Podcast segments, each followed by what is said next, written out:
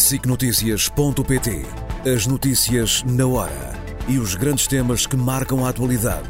Informação em primeiro lugar, no site e na app. Os programas, as reportagens, os espaços de opinião. Tudo em SICNotícias.pt.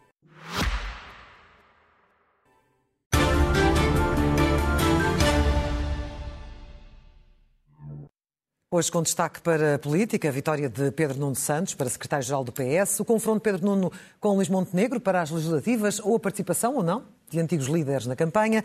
Também vai falar sobre o caso das gêmeas luso-brasileiras, mas, Luís Marcos Mendes, Olá, não é por aí Clara. que começamos. Boa noite. Muito boa noite. Eh, o senhor quer começar hoje pela, pela abertura Sim. de portas da União Europeia eh, à sim. Ucrânia. Não, não foi um processo fácil, é um processo que, apesar de tudo, foi aprovado numa altura Claro. em que a Ucrânia também tem que se preocupar com a ajuda Claro. de que precisa e que está, de alguma forma, bloqueada nos Estados Unidos. É exatamente tudo como diz.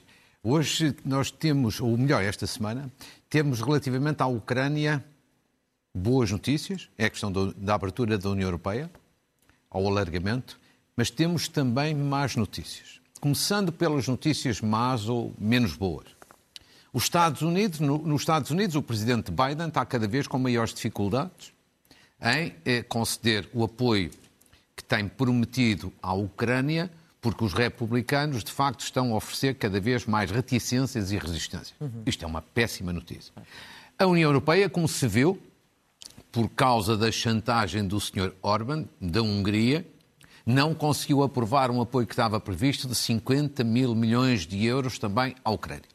Porquê é que isto são más notícias? A Ucrânia, sozinho, sem- sozinha, sem apoio ocidental, não tem hipótese de resistir à Rússia. Claro. Ou pelo menos a resistência é muitíssimo mais difícil. Ora, a guerra militarmente já está num certo impasse. Evidentemente que sem apoio ocidental as coisas tornam-se mais complicadas. E depois ainda, uma derrota da Ucrânia no plano militar é um problema sério não apenas para a Ucrânia, mas para todos nós europeus. A partir daí o Sr. Putin acha-se com a autoridade para poder agredir qualquer outro país dentro da Europa. Estas são as más notícias. Mas vamos aqui realçar aquela que é a grande notícia. A grande notícia é que a União Europeia decidiu abrir negociações com, eh, com a Ucrânia com vista à sua entrada na União Europeia. Eu diria que a primeira coisa importante a ter atenção, claro, é o seguinte: há um ano atrás, isto era inimaginável. Era quase impossível. Dizia, é um cenário teórico lá para o final da década. Ora, isto não é adesão. A adesão ainda há de demorar muitos anos. Mas é um primeiro passo importante. E Mas porquê é uma adesão que pressupõe uma vitória da Então, Ucrânia, porque se, claro, se claro. não vencer esta guerra, Sim, claro. que a Ucrânia é que fica para uma entrada na União Europeia? Com Nenhuma. certeza. Mas tem que se, entretanto, dar passos. A negociação, mesmo com países que não estão em guerra, como se viu de vários casos no passado, é sempre demorada. E nós, portugueses, temos essa experiência. Agora, porquê é que esta decisão, do meu ponto de vista, é corajosa da parte da União Europeia e é justa?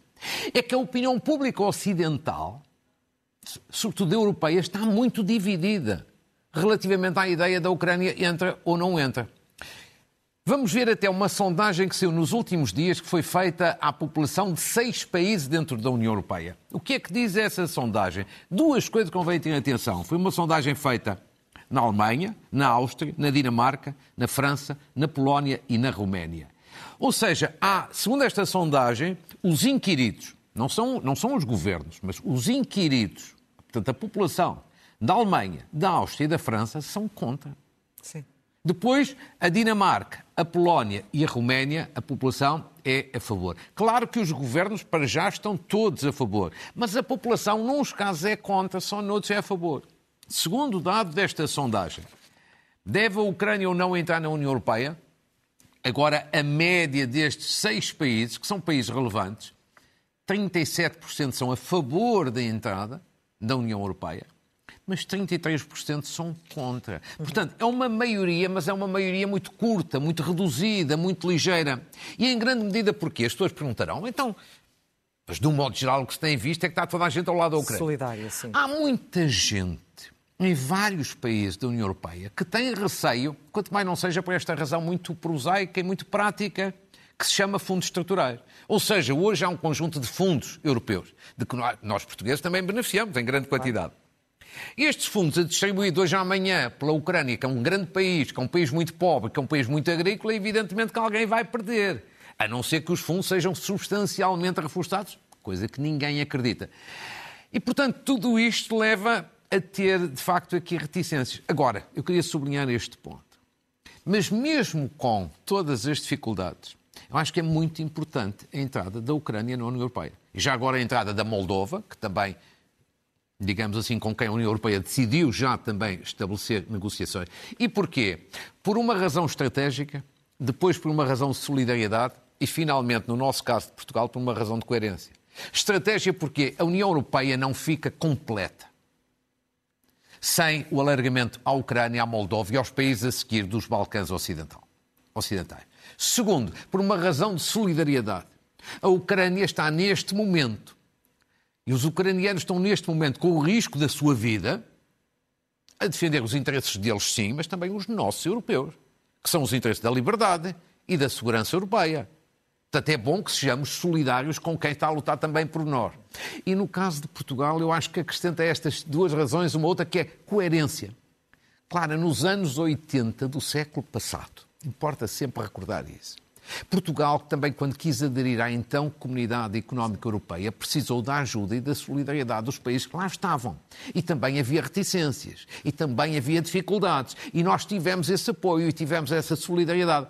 E, portanto, devemos estar na linha da frente, sendo coerentes a defender a entrada da Ucrânia. E, portanto, esta é uma grande notícia. É uma boa notícia. Bom, hoje quero dar também destaque a uma tendência positiva já que estamos tão necessitados também de algumas Sim. boas notícias. Um, e, e, no caso, são relativas eh, à inflação, às pensões, claro. já, dei, já dei nota disso também hoje no Jornal da Noite, e Sim. ainda à dívida pública. Exatamente. Começando pela inflação?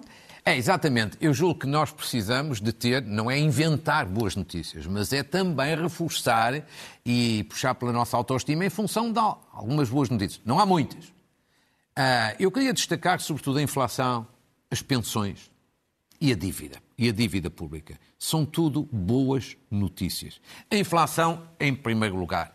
Como se vir dos dados divulgados esta semana, a inflação na zona euro está a diminuir, felizmente, e em Portugal também. Ou seja, na zona euro, a taxa de inflação no início do ano, em janeiro, estava em 8,6%, em novembro, últimos dados, em 2,4%. E a descida dos preços da energia, que foi há um ano, um ano e pouco, a grande dor de cabeça, o grande pesadelo, está a ser neste momento a grande ajuda. Portanto, a inflação ainda está alta, porque isto não é ainda a média, mas está, vê-se aqui, numa tendência, tendência grande de descida. Segundo, em Portugal, esta tendência ainda é mais acentuada, felizmente para nós, sobretudo para as famílias mais carenciadas. Ou seja, começámos no início do ano com uma inflação de 8,4%, os últimos dados são de 1,5%.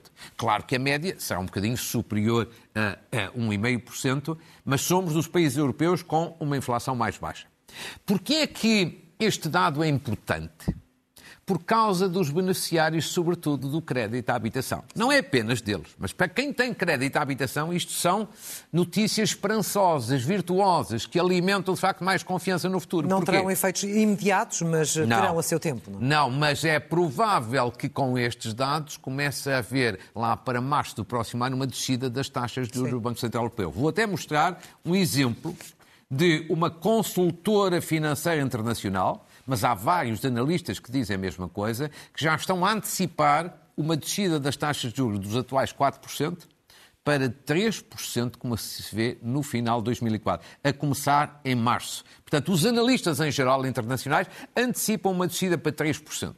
Ora, se isto acontecer e começar a acontecer em março, evidentemente vai paulatinamente, a pouco e pouco, gradualmente, ter vantagem para as pessoas em geral, para as empresas, mas sobretudo para quem tem crédito à habitação, que muitas pessoas atravessam sérias dificuldades, dificuldades. por causa disso. Sim, entretanto, a segunda pensões... boa notícia, deixe-me chegar, antes, antes de chegar à dívida, é as das pensões. pensões. Era precisamente isso. É das... Vão ah. aumentar até 6% no próximo ano. Exatamente. E eu vi algumas pessoas esta semana um bocadinho preocupadas com a, com a questão do, do, do INE e, portanto, para despreocupar, eh, preocupadas neste sentido, que isto fizesse alguma alteração relativamente àquilo que estava previsto e anunciado. Não. Está tudo confirmado, porque o importante eram os dados que tinham saído até 30 de novembro, nos termos da lei. E, portanto, Vamos ter é a previsão do Orçamento de Estado uma inflação de 2,9% média, portanto, no próximo ano. As pensões mais baixas, até sensivelmente mil euros, vão ter um aumento de 6%. As outras pensões entre mil e 3 mil euros, sensivelmente de 5,6%. Ou seja, as pensões no próximo ano vão ter, de um modo geral, um aumento acima da inflação. O que é muito importante, porque em 2002, o ano passado, os pensionistas, os reformados, perderam poderes de compra. E, portanto, este ano começaram a recuperar, no próximo ano vão recuperar. Para cada pensionista em concreto, para cada reformado em concreto, este ainda é um aumento pequeno. E sobretudo para quem tem Agora, as pensões muito mais, eh, as mais baixas. Quem tem 300 mais baixas. euros, 400, 500 euros. Mas evidentemente que é preferível ter um aumento real do que ter uma inflação comida, eh, do que ter um aumento de pensão que é comida, entre aspas, pela, pela inflação. Isto é a lei que está em vigor, é um mecanismo da lei, é bom. Os é, pensionistas reformados têm aqui uma boa notícia. E quanto à dívida pública? A dívida pública também é muito positiva. Claro que muita gente diz não, comemos dívida pública. Não, mas a dívida pública ajuda imensíssimo a, sobretudo quando a economia está mal e tudo isso, a estarmos defendidos dos mercados, isso é muito importante. Pois bem, também as notícias são são muito importantes a este respeito. De um modo geral, Portugal estava associado em matéria de dívida pública sempre à Grécia e à Itália, que não são propriamente as melhores companhias. Neste momento, veja-se, Portugal saiu da cauda da Europa em matéria de dívida pública. Ora, ali está, são as previsões para o próximo ano. Esperemos que se confirme. Portugal está ali, uh, encarnado, em situação melhor do que a Espanha, em situação melhor do que a Bélgica, do que a França, do que a Itália e do que a Grécia. Durante anos andámos colados à Grécia Aos e à Itália. Exatamente. Ora, isto é uma boa notícia. Isto é muito positivo e muito importante, e já agora também os portugueses merecem, merecem de facto estes parabéns, porque os seus impostos ajudaram muito a este resultado. E depois, isto traduz-se desde logo nos juros da dívida, porque nós, como temos uma dívida grande, pagamos juros. E, portanto, se, pagar, se, se a taxa de juros estiver muito alta, nos mercados, evidentemente pagamos mais ou pagamos menos se ela estiver mais baixa. Pois bem, a diferença de juros, por exemplo, face à Alemanha, que é a grande referência, de facto melhorou muitíssimo nestes, nestes últimos anos. Vejamos que Portugal está melhor, como ali, como ali se vê, a nossa diferença relativamente à Alemanha é bem melhor que a da Espanha, que a da Grécia e que a da Itália. E, portanto, isto são boas notícias, são juros da dívida há 10 anos no mercado de obrigações, ou seja, quanto mais mais baixo estiver a nossa taxa de juro, digamos Sim. assim, neste mercado, melhor. melhor. E obviamente que as coisas estão ligadas. Se os mercados acreditarem na nossa redução da dívida, obviamente que nós somos compensados e premiados. Portanto, não há muitas notícias hoje em dia, cá dentro e lá fora, positivas. Mas nós temos que também saber valorizar as poucas que temos e algumas podem ajudar bem ao nosso futuro. A cada momento. E esta semana, no caso das gêmeas luso-brasileiras, foi divulgada a auditoria interna do Hospital de Santa Maria. Sim. E a que conclusões é que chegou, pessoalmente? Bem, eh, esta auditoria, no fundo, chega a uma conclusão. Não houve tratamento de favor relativamente àquelas duas crianças. Ou seja, o que é que, no fundo, primeiro até foi o diretor de clínico do Hospital Santa Maria, lembra-se que outro dia disse aqui que ele devia, ter, devia falar, para explicar. Sim. E ele falou. Claro que não deve, não deve ter sido por causa da minha sugestão, mas ainda bem que falou. E ele e depois a auditoria do hospital vieram dizer basicamente a mesma coisa. Já é uma auditoria oficial do, do hospital que a Presidente eh, divulgou no Parlamento. No fundo veio dizer, não houve tratamento de favor. Veio dizer, não houve por três razões. Primeiro lugar, porque as regras clínicas foram respeitadas, é bom saber isto. Segundo, não houve tratamento de favor porque era justificada a administração daquele medicamento naqueles dois casos. Terceiro, não houve tratamento de favor porque aquelas duas crianças não passaram à frente de ninguém. Até porque não havia lista de espera. E até o diretor de Santa Maria, ou outro médico, agora não sei quem é, até chegou mesmo a acrescentar se elas tivessem chegado lá pelas vias normais, ou seja, chegar à urgência, seriam tratadas da mesma maneira porque tinham direito e justificava-se este medicamento. Isto é positivo porque tem havido muito ruído e há uma parte ética que continua a fazer sentido, mas é bom saber que não houve tratamento de favor. Portanto, foi um, foi um caso perfeitamente legal e legítimo. O ruído mantém-se, no entanto, na, na questão política Claro. e da intervenção ou não da Secretaria de Estado da Saúde. E esse é o, esse é o dado que, que, que é menos bonito e que é menos correto. Porquê? Porque, evidentemente, a auditoria também diz, porque foi aquilo que foi divulgado, que houve um contacto da Secretaria de Estado da Saúde. Não diz que é do Secretário de Estado, diz que é da Secretaria de Estado da Saúde. E, portanto, isso não é brilhante. Não é brilhante. Quer dizer, era melhor não, que não tivesse acontecido. A única coisa positiva que salva aqui é assim, apesar de ter havido esse contacto, eventualmente para marcar uma consulta, não houve o tal tratamento de favor. Isto dizem os clínicos. Isto é bom. Finalmente, também queria sublinhar este ponto. Também houve muito ruído esta semana. Por causa da Ordem dos Médicos. Ah, sim, sim. Porque a Ordem dos Médicos, no início da semana, fez uma participação lá ao Conselho Disciplinar e as notícias que surgiram é que envolveria o Secretário de Estado da Saúde. Lacerda Salles, dentro. Depois o bastonário teve a ocasião de divulgar na quinta ou na sexta-feira que não, não nada tinha a ver com o Lacerda Salles. Mas isso faria alguma vez algum sentido? Não faria nenhum sentido. E é por isso que eu acho que é bom que esta clarificação tenha sido feita. Porquê? Se isso tivesse acontecido, ou seja, uma participação contra o Secretário de Estado da Saúde, eu acho que isso seria não só insólito, como um absurdo, como grave. Porquê? Porque a Ordem dos Médicos não tem a tutela sobre os membros do Governo. Mesmo que o Secretário de Estado da Saúde tenha, ou se venha a provar que tem algum comportamento eticamente menos correto, isto não é um ato médico, é, uma- é um comportamento ético e político. É apreciado na Assembleia da República ou pelos portugueses, não pela Ordem dos Médicos.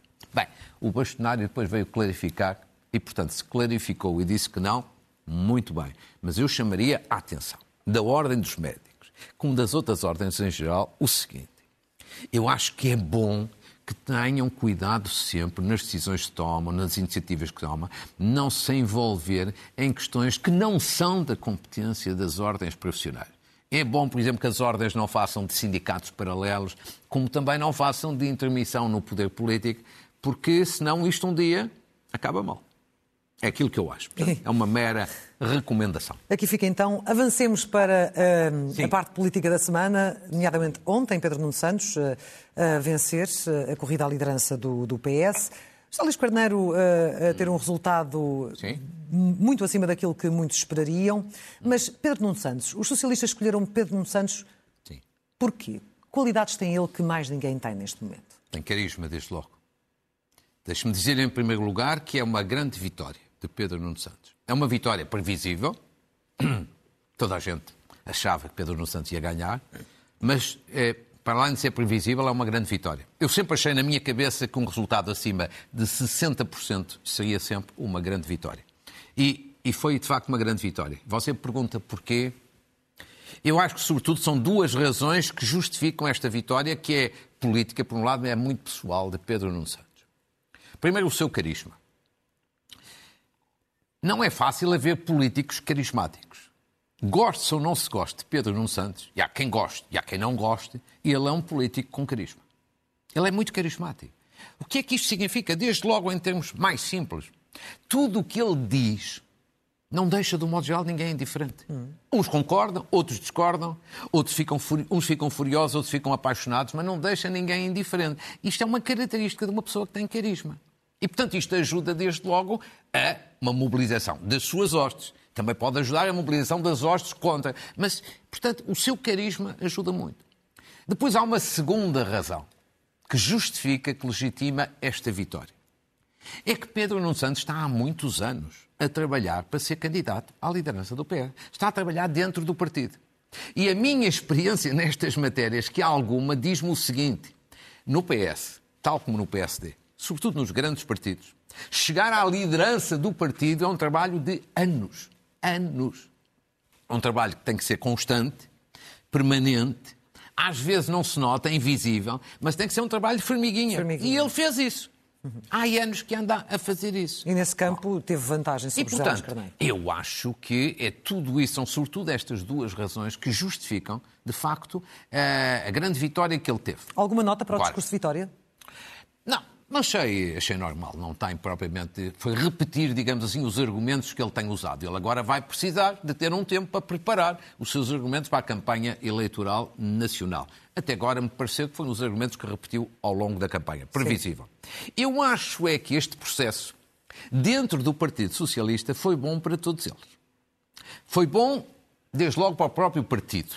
O Partido Socialista mobilizou-se muito António Costa dizia hoje que o PS está mais Sim. unido do que o PSD com uma liderança que já tem alguns anos. Não é assim tantos anos, não, na verdade. Por acaso, tem, por acaso aí ele não tem razão, porque a liderança de Luís Montenegro tem um ano, tem um ano e pouco, portanto ele aí não, não tem razão. Mas em qualquer circunstância eu compreendo, eu acho que o PS sai destas eleições mobilizado, por um lado, e unido também por outro. Mas unido é normal. Um partido, quando tem eleições, une-se. Une Mesmo que esteja dividido, une-se. E quando tem medo de perder o poder, ainda se une, une mais depressa. Portanto, isto foi bom para o PS. Fica com a máquina oleada para as eleições de março. Segundo, acho que este resultado foi muito bom também para José Luís Carneiro. Porque José Luís Carneiro é um candidato que começou a pensar nisso há um mês ou há dois meses. Quer dizer, há um mês, eventualmente.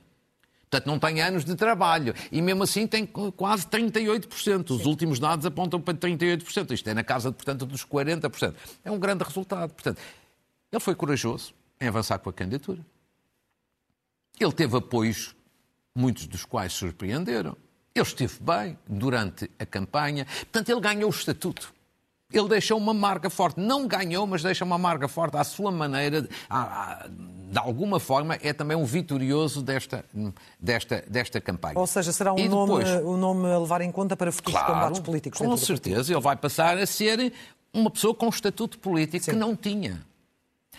E, finalmente, eu acho que esta é uma situação privilegiada para Pedro Nuno Santos.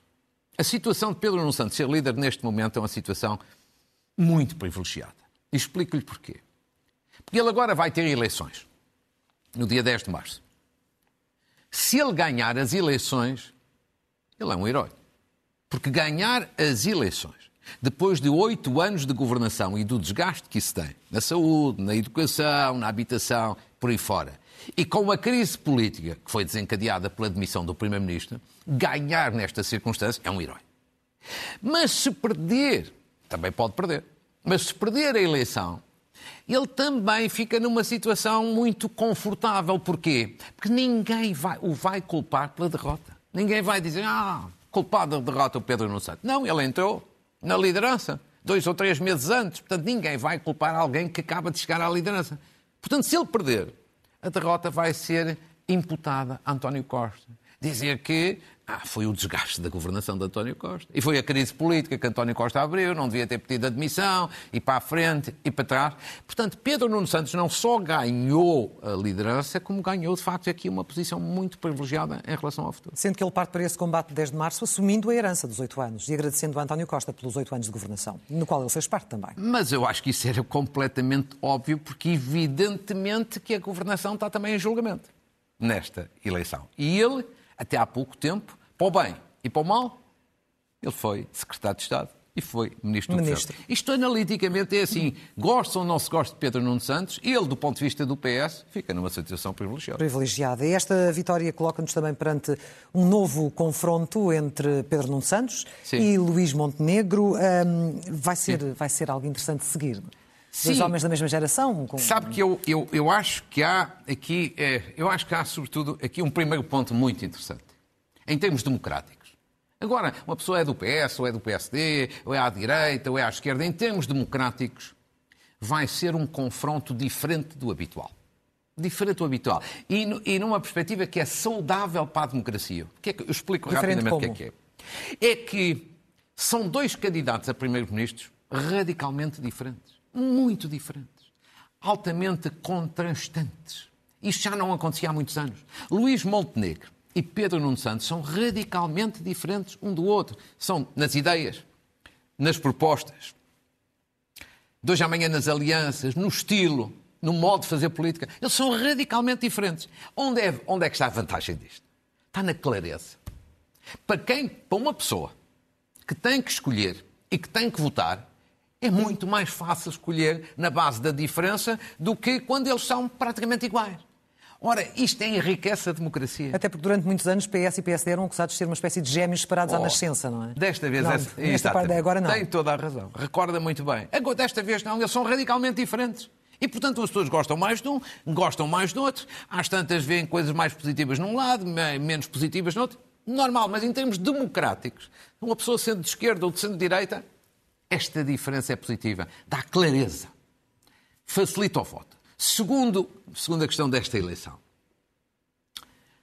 Há, há pessoas que estão eh, muito felizes com o resultado de ontem, e no Partido Socialista seguramente, e, e outros à direita, também felizes, este é que foi o adversário magnífico. Eu diria o seguinte, eu acho que de um lado e do outro devia haver um bocadinho menos de- deslumbramento.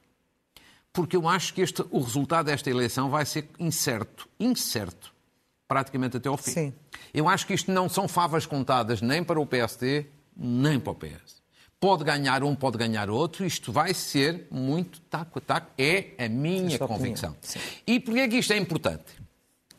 É que é preciso que as pessoas saibam, no momento em que vão votar, que assim, se Luís Montenegro, no dia 10 de março, tiver pelo menos mais um deputado, se tiver mais um deputado que o PS, é ele que vai ser indigitado Primeiro-Ministro. Mas se for Pedro Nuno Santos a ter mais um deputado do que o PSD, é Pedro Nuno Santos que o Presidente da República tem que indigitar. E, portanto, este resultado, de facto, vai ser muito incerto e as pessoas vão ter que pensar várias vezes nisto. Agora Veremos não. se um Agora ou não. outro terão condições para governar, mesmo só com mais um Claro, deputado. as pessoas agora, agora funciona. vão para a consoada e vão conversar e dizer mal deste e daquele e tudo isso, mas depois em janeiro e fevereiro vão ter que pensar nisto. Agora, você introduz, de facto, uma questão que no fundo tem a ver com os problemas que um e outro têm. Luís Montenegro por um lado e Pedro Nuno Santos por outro. Cada um tem vários problemas para resolver agora. Mas eu acho que, sobretudo, há um problema mais importante de um lado e do outro. O grande problema de Luís Montenegro qual é? Na minha opinião, é o Chega. Se o Chega tiver um resultado muito alto no dia 10 de março, o PSD não ganha as eleições. E Luís Montenegro não chega a Primeiro-Ministro. Porquê? É muito fácil de explicar. Antigamente havia um PSD esmagador, digamos, da direita, ao lado da direita, tal como havia um PS do lado da esquerda. O PS continua esmagador na esquerda, mas do lado da direita a situação, a situação mudou. E, portanto, se o Chega tem um grande resultado, o PSD tem muita dificuldade em ter um resultado para ganhar. Muita dificuldade. O que significa qual é o desafio que o Luís Montenegro tem aqui? Tem que fazer um apelo forte ao eleitorado, explicando tudo isto, para que os votos na área do centro e do centro-direita não se dispersem por muitos lados e se concentrem o mais possível no PSD. É aquilo que se chama tecnicamente um apelo ao voto útil. Olha, se, não, se, eu não, se eu não tiver votos suficientes, quem vai ganhar são os outros. Este é o grande problema que Luís Montenegro tem. Mas se há o centro que se ganham eleições, como é Sim, costume dizer-se, dizer. quais são as hipóteses de Pedro Nuno Santos? Não, eu- aí, aí, aí você chama bem a atenção. Aí é, quando, é a dificuldade de Pedro Nuno Santos é aí. Ou seja, Pedro Nuno Santos não tem a dificuldade de Luís Montenegro. Porque à esquerda o PS é esmagador. Sempre foi, continua a ser, e, e o Bloco e o PCP não, a- não passam por bons momentos. Portanto, ele aí não tem dificuldade. Dificuldade é no, seu, no, no ponto que você coloca, e bem, que é o eleitorado moderado. Os eleitores moderados. Aqueles que votavam no PS com António Costa de olhos fechados.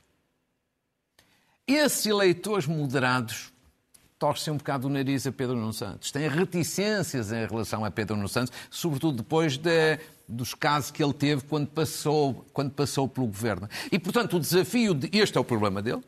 Montenegro tem um, Pedro Nuno Santos tem outro. E o desafio de Pedro Nuno Santos é rodear-se de gente o mais possível moderada para, o que ele já começou a fazer de resto, Sim. para tentar captar estes eleitores. Tal como Luís Montenegro lançou uma lista de eh, manifesto de personalidades independentes para apoiar, o que é uma iniciativa positiva, mas evidentemente que, que não chega. Portanto, cada um tem um problema, um é o Chega, outro são os eleitores moderados, e tem aqui, é o desafio. Tem dois meses para ver se tem sucesso ou não tem sucesso a resolver os seus problemas. E a captar também eh, mais eleitorado. Quanto Exatamente. aos apoios de peso, nomeadamente o caso de antigos líderes de partido, antigos primeiros-ministros, eh, António Costa, Pedro Passos Coelho, Cavaco Silva, vamos vê-los eh, na campanha sem, que- sem que essa presença acabe por ofuscar estas jovens lideranças? Oh, oh, oh, claro, estas eleições vão ser fortemente dramatizadas. As eleições no dia 10 de março. Nós agora estamos ainda muito calmos, muito tranquilos, mas isto vai ter alguma dramatização. E, portanto, é normal que à esquerda e à direita os triunfos principais dos partidos participem.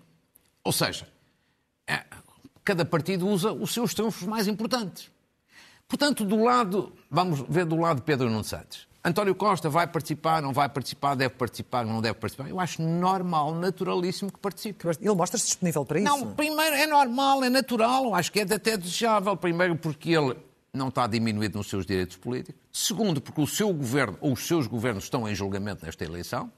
Terceiro lugar, porque António Costa vale mais que o Partido Socialista. E não é tóxico? Não é não é tóxico, pelo contrário, vale mais que o Partido Socialista. Digamos assim, é um ativo, é o maior ativo do Partido Socialista e é muito profissional, como ainda se viu esta semana numa entrevista que deu à concorrência.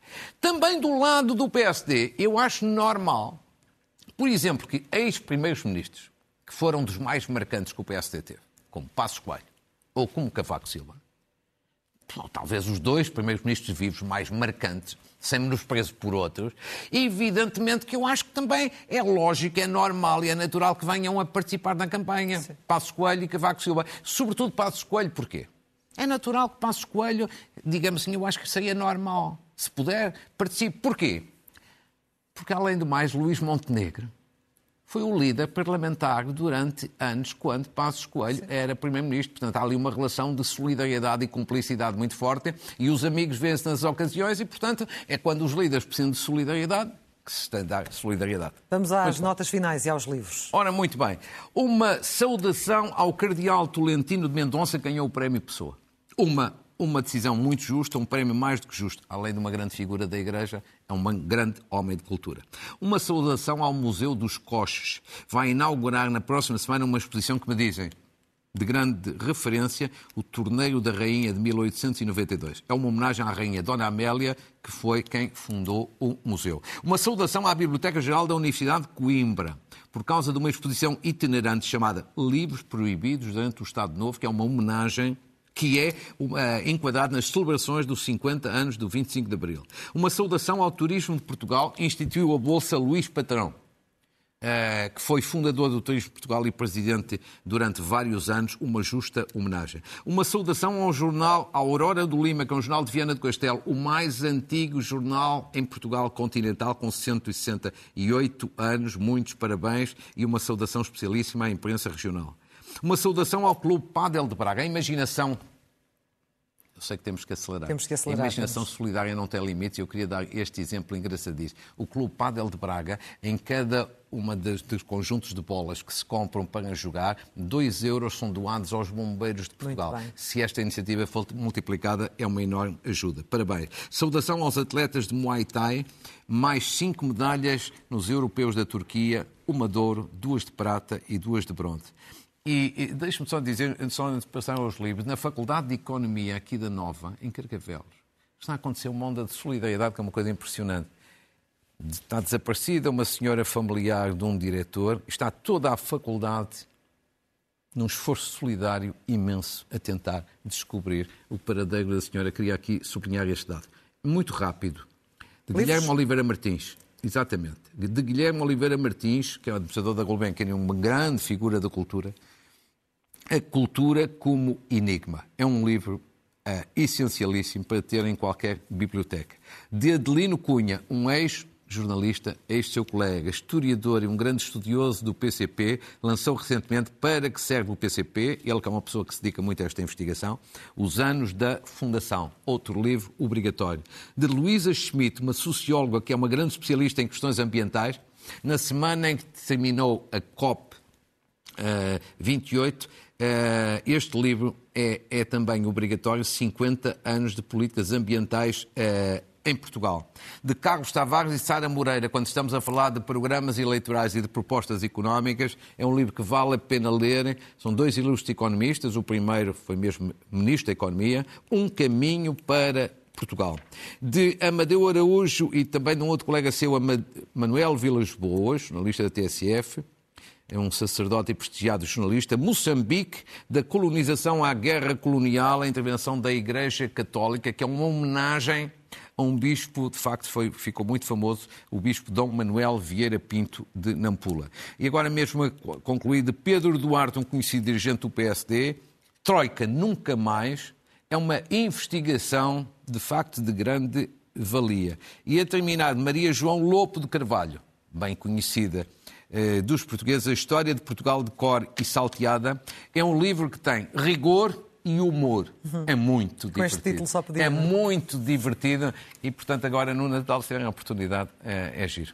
Claro. Luís Marques voltamos a encontrar-nos não no próximo domingo, mas no próximo sábado. Sábado. Porque no próximo domingo estamos não. reunidos em família. Agora eu ia no, no Eu aqui estarei a trabalhar, mas, mas uh, Soutor já estará, já estará com a sua família. No, no, domingo a perturbar a, cons a consoada das pessoas, não. não. No sábado. No sábado. Aqui com estará uh, de, de, regresso, em direto de Matozinhos, com o seu comentário norte, no norte. habitual Muito gosto. no Jornal da Noite. Foi um gosto. Claro. Até lá. Adeus. Até Muito sábado. Gosto. Obrigado. SICNotícias.pt As notícias na hora e os grandes temas que marcam a atualidade. Informação em primeiro lugar, no site e na app. Os programas, as reportagens, os espaços de opinião. Tudo em SICNotícias.pt.